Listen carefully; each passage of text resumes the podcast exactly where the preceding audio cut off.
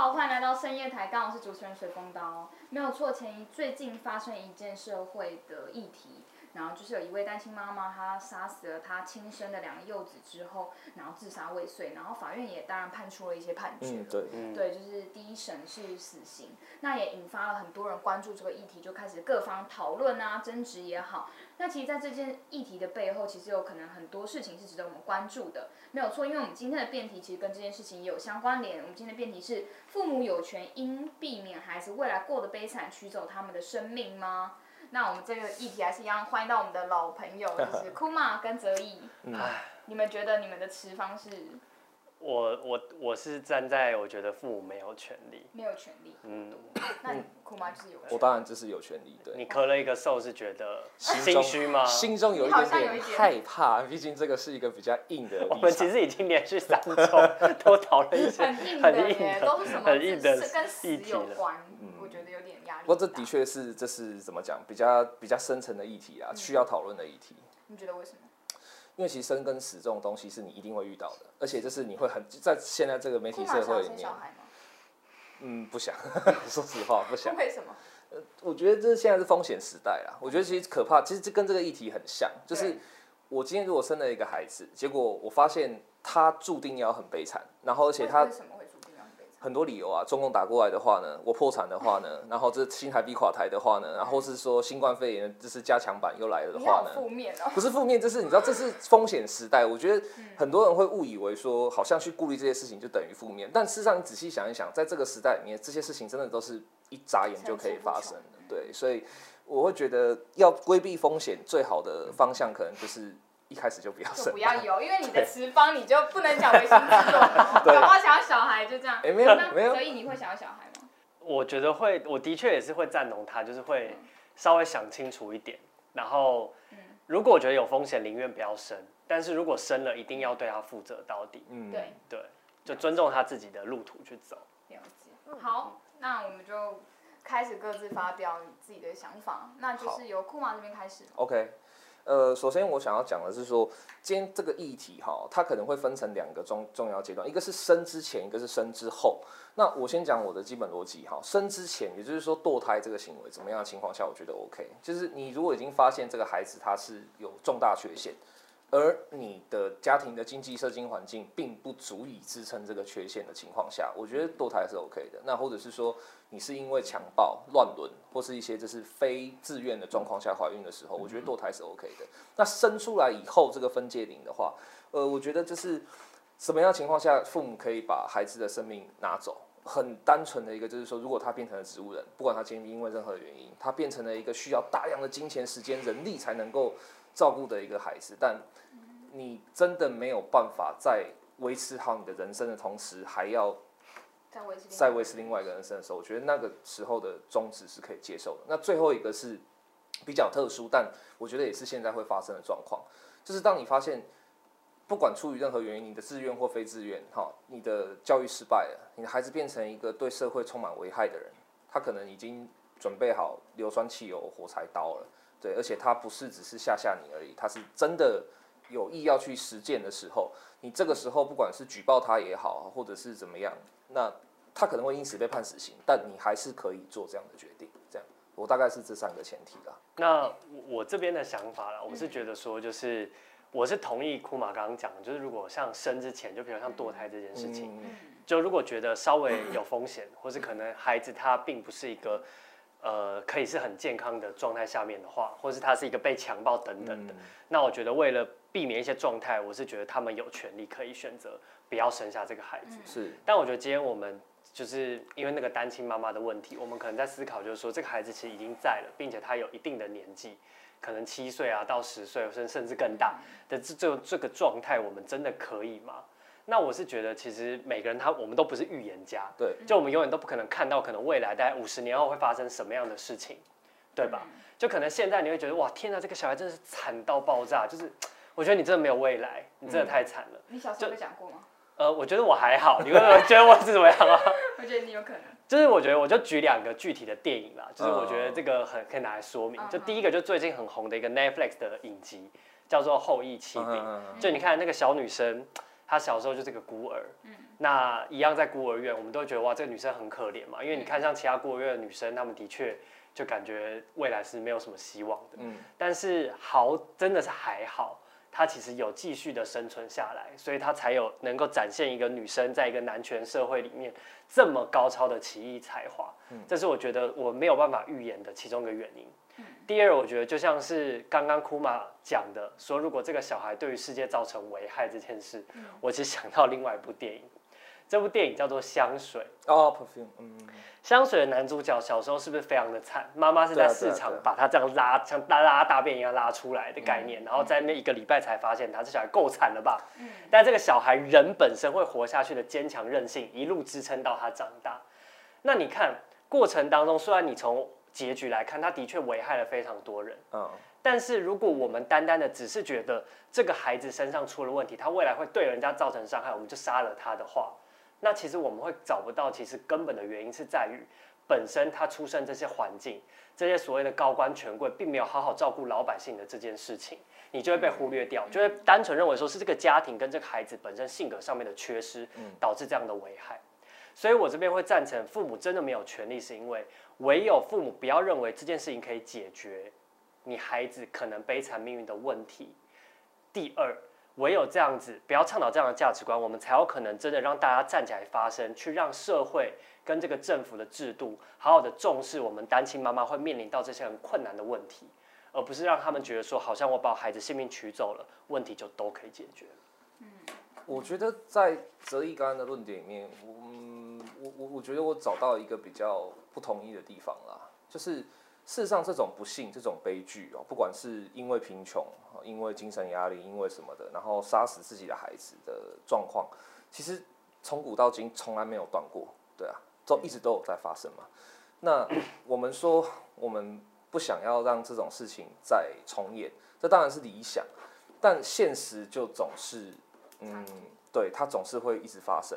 所以，当今天这个状况，尤其是假设我们今天以单亲妈妈这个状况来讲，好，这个案例来讲，我觉得她很明显就是她想要退回母亲这个身份，她不知道该怎么当母亲了，但她也不知道该怎么解决。那她唯一想到的方法就是把这两个小孩子用，就是等于生出来以后，然后再用她的手再剁一次，这是很残酷的事情，没有错。但说真的，呃，我觉得这更残酷的一件背后隐藏的逻辑，事实上就是我们有更好的选项嘛。如果一个孩子生出来之后，他发现他实在是不能当一个母亲，他除了这个选项之外，他的选项事实上有什么极少。你你会发现他大最最最常见另外选项什么遗弃嘛，我就远走高飞，我就不见。但这对孩子来讲真的是好的吗？他可以设计那种让小孩子自己坠楼的方意外可不可以？他让小孩子出去玩的时候，他故意把球丢到马路上，然后让他去捡，然后就是这样被碾死，可不可以？说实话，他如果真的要再尖角一点的话，他搞不好还可以再炸到一笔保险费，是可能的。所以我会觉得，今天这个东西，这个议题最残酷的命题就在于说，我们始终不能够终止这种悲剧的发生的情况下的时候，我当然绝对不是鼓励说，呃，我们应该要开放这个权利哈，或是说让父母来可以决定孩子的生死。我刚刚也讲得很清楚了，我的前提只有在生下以后，前提只有在两个，一个是他失去机能，那你负担不起啊；，另外一个是他已经明显的出现了这是大量危害社会的情况的时候。但我觉得在这两个前提之外，如果还有一些特例的时候，呃，最坏的情况当然就是你要结束他的生命。但如果在还没有更好的方法，无论是基于法治、基于人情、基于逻辑、基于伦理、基于道德，我们都还想不到更好的方法的时候，这种事情发生的时候，你要不要把它纳入一个思考的个环节？也许真有这个必要呢？对啊，只是只是这个方面。嗯嗯嗯，对。我是觉得，针对刚刚就是哭，我虽然知道哭嘛的意思，就是说从古至今其实都有一直在杀杀孩子，或者是孩子怎么样的事情发生，但是。我会觉得不能因为以前持续都有发生，我们就应该要接受它可以发生。就像过去其实也有歧视黑人或杀黑人的状态，但是现在如果还有杀黑人，你不会觉得说就是哎怎么了？所以我觉得降低这件事情的发生，正是代表我们现在文明的进步。嗯，所以我觉得这件事还是有，但是我们一定要想办法尽可能把它降低。然后另外我是同意第二，你刚刚讲第二点，就是他是想要退回做母亲的身份。嗯，那我其实自己去网络上看了一些文章啦，就在讨论这个单亲妈妈的心境。我是觉得他求助了非常多的亲戚，包括这些社工，那为什么不行？一定最终他觉得其实好像求助任何人都没有用了，嗯，就到处求助无门。所以像我看到一个关键评论网一个社工他的自己的内心话，他是说，像他觉得这个单亲妈死了，真的反而是更没有办法。呃，应该说他把孩子杀了，更没有办法解决问题。是因为这样子，政府单位只会要求这些社工只是增加探访率，但是单单增加探访率没有办法真的解决问题，因为他没有办法真的花时间好好了解这个妈妈的状态，然后并没有办法找到根本性的解决方法，不管是就业补助，或是其他任何帮孩子去做教育补助或怎么样协助的其他方案。他们只会想要快点了结这件事情，是，所以他反而觉得说，应该是所有的人要对这些社工更有耐心跟更有细心，要双方是互相的帮忙，他们一起站出来发声，才有可能真的让这个母亲可以退回母亲的身份。我觉得这个是理想啦，然后应该说这个也说的没有错。说实话，退回母亲的身份这件事情，如果可以做到的话。我相信这真的对这个这种社会的悲剧会是一个很强力的终止剂。如果有这个选项，没有人会想要对，没有人可以会想要真的做这种杀死自己亲生孩子的事情。但有一件事情就必须可以讨讨论的更深了啦，其实就是所谓的社会总体成本的问题。有时候我们会遇到一个状况是什么？就是你知不社工知不知道这是有低收入户？知道。然后政府知不知道有在贫穷线下生活的家庭？知道。人民大众知不知道？知道。媒体知不知道？知道。甚至你自己有没有遇过？遇过。那每个人都会在理想型的时候说啊，我们还是要帮助他，我们还是要怎么样怎么样怎么样。可是当事情越讲越具体，然后具体到开始出现说，那你要多缴一些税吗？你要多出一点什么？你要多让出一些什么权利吗？的时候，我们总会看到人丑陋的一面就露出来，就开始有顾左右而言他了。然后就开始出现一个最常见，也是这个悲剧我觉得最深刻的地方，就推卸责任了。今天这个事情发生，大家第一件事情最容易发生、最容易发生的这种膝盖式联想是什么？哎呀，政府的错，政府在干嘛？然后接下来社工跳出来说，没有，不是我们的问题。然后接下来是谁的问题？大家开始推推推推推，推了一圈以后，发现走完一个流程还是找不到问题的结果。然后大家就是一起把这个模糊账 cover 过去，就是好，那就赶快把他判死刑。他消失在我们眼前，一切就不会再发生了。对，一个坏人死了，耶！台湾社会依旧安全平等。但真的是这样吗？我觉得最可怕的事情就是说，很多时候我们的理想型在遭遇到现实的重击，或是在看到现实的层层枷锁这样摊下来的时候，人会退缩的，然后人会不了了之，人会推卸责任。所以，当今天有一些状况，就是很残酷的摊开来讲，就是说，其实社会是有一个共识是。我们觉得某些人他就是该死的时候，那你要不要把该死这个选项就老实的摊出来说，那就得让他死这样？因为说真的，有一些问题是你越不剖析到后面，你会越发现是无法解决的，而且这个无法解决来自于什么？来自于你自己的自私，而这个自私却又是我们不能责怪的部分，因为人本来就自私，对啊。所以我今天我的词方会变成说，父母有没有权利终止小孩子的生命这件事情？理想型，我自己提出来那三个条件也还算是理想型，但真正残酷的事实是，如果有一些救援真的是无论如何都无法来得及的时候，终结生命这个选项要不要考虑进去？是这个是这个是这个状况这样。唉，好。我听完库妈讲，我自己也就是被他带入一个负面漩涡里面，觉得说天哪，好像很难过。可他笑嘻嘻的。对，但但我觉得这真的是取决一个人看待世界的方式啦。就是你的确会觉得说，好像天哪，不要对人性抱持任何的期待，人性好黑暗。但我觉得，如果今天那个单亲妈妈她现在就在我面前的话，我觉得如果今天我可以当做生给她手的那颗腐木，搞不好就可以改变她，觉得这个世界还是有一些温暖的。就像我们真的看过了。真的在电影上面无数那种负面到爆炸的电影，嗯，但是终究还是会有所谓正面人性的光辉啦，不会说真的永远所有人都是反派，这是我真的自己看待人的方式，所以会觉得为什么今天真的想要倡导说父母是没有这个权利，一方面也是希望让他们真的去思考，并且相信终究走下去还是有可能的。嗯，好，因为刚刚听完两边的一个说辞，然后觉得就是。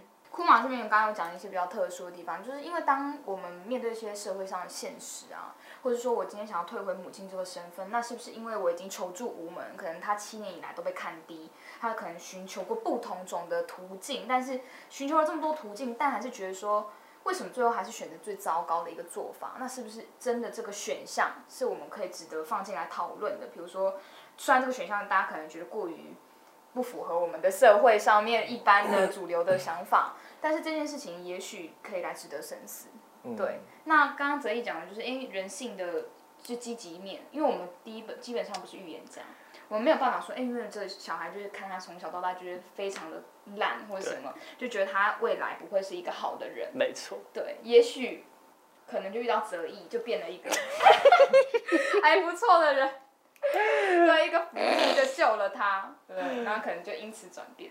然后也有可能有人看我影片就变很好。哦。自己讲就自己捧自己。你就是浮木。没有没有没有。对。那所以呢，其实两边说的都各有各自的道理。对。嗯。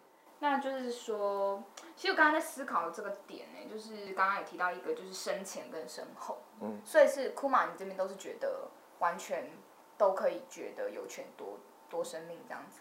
应该把这个选项放入考量了，对。是那这个是真的你的持方吗？其实是某方面来讲是，当然没有到很偏激，但其实真的是，因为其实像刚刚你讲的说，就是浮木也好或什么也好，我其实这样听完以后，我就会有一个很直接的感觉啦，就是这东西有时候会是一种感情论，它只是一种意气用事。因为当你今天把它变成冰冷冷的数字的时候，我们就举一个最明显的例子好了，日本以前有一个习俗嘛，叫蛇老三，你知道吗？就是说。当母亲到一个年纪的时候，就把他背上山，背上山，然后他的说法就是说山神会把他接走。对，事实上就是把他饿死啊。那为什么要做这种事情？为什么要做这种残忍的事情？因为他不饿死自己的母亲的话，就是整个村子人都要饿死。很多时候，这是资源的有限度，或者说问题的解决的那个时间限度，它不是。单纯的善意或是良善可以解决的，他有时候是需要一些残忍的决定的，就像电电车难题，你要死一个人还是死五千个人？对。但我真的是觉得，就是不知道库马是还活在上一世纪还是怎么样，从前面一直讲说杀孩子，到现在还在跟我讲什么蛇老三。现在日本难道没有老人的看护中心吗？现在还有人要把老人背到山上是合法的吗？其实你会发现，蛇老三一直都在哦。是啊，他还在，还在。了解。如果他是一个一，不是，他只是变成了比较漂亮的，就是样子。他只是从山变成了冷冰冰的一个水泥房间，一个铁架床。然后他这个地方，事实上你做的事情是一样的，你知道吗？就是还是蛇老。那你只是给他是啦是啦的寿命，在在山上可能是七十二小时后死亡，然后到那边去的话，可能是再多久一点，然后也是死亡。那死亡的原因也是一样，就是。我负担不起了，但我会觉得弃养跟杀死它还是有一个很大的程度上的差别啦。所以你觉得弃养 OK 这样？不是，没也没有 OK，只是我觉得，比如送到狼养老养院，跟把它丢在山上，好像就是好像丢在山上比较好像比较不对。就到养老院，我觉得至少虽然儿女可能因为不孝不去看妈妈，但是至少他还是对，还是就是他是可能有稍微有一点点尊严吧。对，或者是还是可以吃饭，还是怎么样的状态，让他慢慢死去。虽然我也是不是，如果这我觉得这是另外一题了，就我也是不支持的啦，这样子。哦，我都在想说，万一就是把就是老人背到山上，会不会刚好在那边发现什么解药？就是以前，以前《神雕侠侣》不就是小龙女掉那个瀑布底下，然后就刚好那个他不是有毒中毒嘛？哦，说南海神冰床哦，冰冰的床。哎，你不只是活在上一个时代，你还活在书里。没有，那个不是书，这是电影，这是电影《神雕侠侣》改的，改的才会才会有这个书没有这段。没有了，我觉得你刚才讲到说，就是呃，就是说。会有奇迹或会有解药这件事情，我觉得其实就是这个讨论里面最关键的，我跟哲一的这是差别点，你知道吗？就是当你永远都期待有奇迹的时候，事实上这这本身就是一种逃避，你就可以从现实的残酷里面把眼睛别开，然后就是告诉自己说会有人来救他的，就跟你们刚才讲的一样，总会有浮木的，也许这个人就是我这样，但现实总是就是残酷，就是不是这样，现实总是你的能力不但很有限。而且你事实上自己也会挑。我们讲一句最残酷的事情，就是说，两个小孩子放在你眼前，只能救一个的话，对，或者是说两个小孩子放在你眼前，一个你只需要花五千，不换，对，一个你只需要花五千块，你可以成为他的父母；一个你要花五千万，你才可以成为他的父母。你会选五千还是选五千万？好难哦，所以都不不能二选一。没有，就是不能两个都选，不可能啊，你不可能，资源不够，对，资源不够啊，现实总是遇到的状况就是这样。所以，呃，对我来讲，我们今天当然不是要鼓励说，这样让生小孩变得好沉重。但我觉得这是好事，你知道为什么吗？政府一直跟你讲说，你先生就对了，拜托我们来拯救出生率好不好？讲完这一集之后，生育率又在掉。我觉得某方面来讲。也没有什么不好啊，说真的，因为你今天要讲生育率这件事情的时候，你如果只把它当成一个数字看，那这一切都只是就是可以拿来歌功颂德的东西，或者说啊，我们可以脱离人口老化了，耶，我们安全了。但真的是这样吗？事实上，很有可能的是。你怎么知道你继续这样盲性出生率拯救世界的做法？你看一下现在非洲很多国家出生率也很高啊，他们有比较好吗？可是现在有个状况是，有钱的人不生，然后对没有钱只跟资源的人一直生。嗯，对啊。然后有钱的人就像你一样过度担心，那我可能也不行，我干嘛？嗯，对。然后我可能我只有两百万能养小孩，没有到一千万。嗯。那可是其他生的可能是连十万块都没得养。但我是觉得我是了，但是我觉得好像有一点小小的离题了。对，就是的确就是要不要生孩子，好像就是大家就是要生就开始生，好不好？开心就生。对。但是如果生出来了，请好好的照顾他。如果今天我们都已经在倡导我们养宠物，领养不弃养，领养或那你怎么会觉得生了一个孩子，我们要倡导他弃养或是要杀死孩子呢？就你就想要断了他的路。刚库玛讲说，好像有这么多残酷的事情，好像身为人的力量就是这么渺小。但是我们也曾经看过一个妈妈可以把一辆车举起来，就为了救她的孩子。所以每个人都一定会遇到绝境，但是你绝境没有遇到逢，你没有遇到谷底，你绝对不知道自己的极限在哪里。嗯，所以这是我的结总结啦，就是的确好像是很正能量鸡汤，但是我总，但我总觉得就是父母。真的在考虑你要把你孩子杀死之前，你要想想你孩子的未来，你真的都预见了吗？如果没有，那你要选择自己的死亡，我无法干预。但是，请把孩子，就算你把他交给警卫，交给你饭店的房东，也许他都未来会有他的另外一条出路。因为我相信总有人，就像我相信在座的大家，我们看到一个被弃养的孩子，我们是会至少带他去警察局，或是医院，或是孤儿院的。嗯。哦，哇哦，好感动！不是，我真的有点，你好像在讽刺我，啊，好感动。是，我真的觉得就是讲刚刚最后一段话非常的激励，就是，呃，当然泽一是站一个比稍微比较光明面，然后我觉得相对库玛比较难辨，因为是比站在一个比较黑暗。是啦，是啦。相对比较难，真的。我相信库玛应该也是很光明的啦，有他光明的地方，他笑那么开心。对，对啦，有一些是辩论立场，对。嗯是是，那库玛听完他这么正面的想法之后，你自己？好，那我就把最后的大绝拿出来了。你既然提到了说要就是领养而不弃养，但不要忘记了，宠物都是可以安乐死的，而且很多时候你会觉你会相信，你也会知道。与其让他继续这样拖着，然后让他继续这样痛苦，你给他一个安乐死，对对对，很多人来说，宠物也这这也是一个选择啦。对，所以我觉得我今天的持方来讲，我最后要重点提出的就是，第一个还是就是说，考虑到现实层面的时候，有些时候不需要太多的私情，你就是把它精算清楚。那如果要精算清楚的前提下的话，我们当然不鼓励。去随意的结束生命，但是如果真的有必要的时候，把它纳入一个考虑，或把它纳入成为一个选择，是不是？就有时候光是只要有这个选择，可能就可以解决很多事。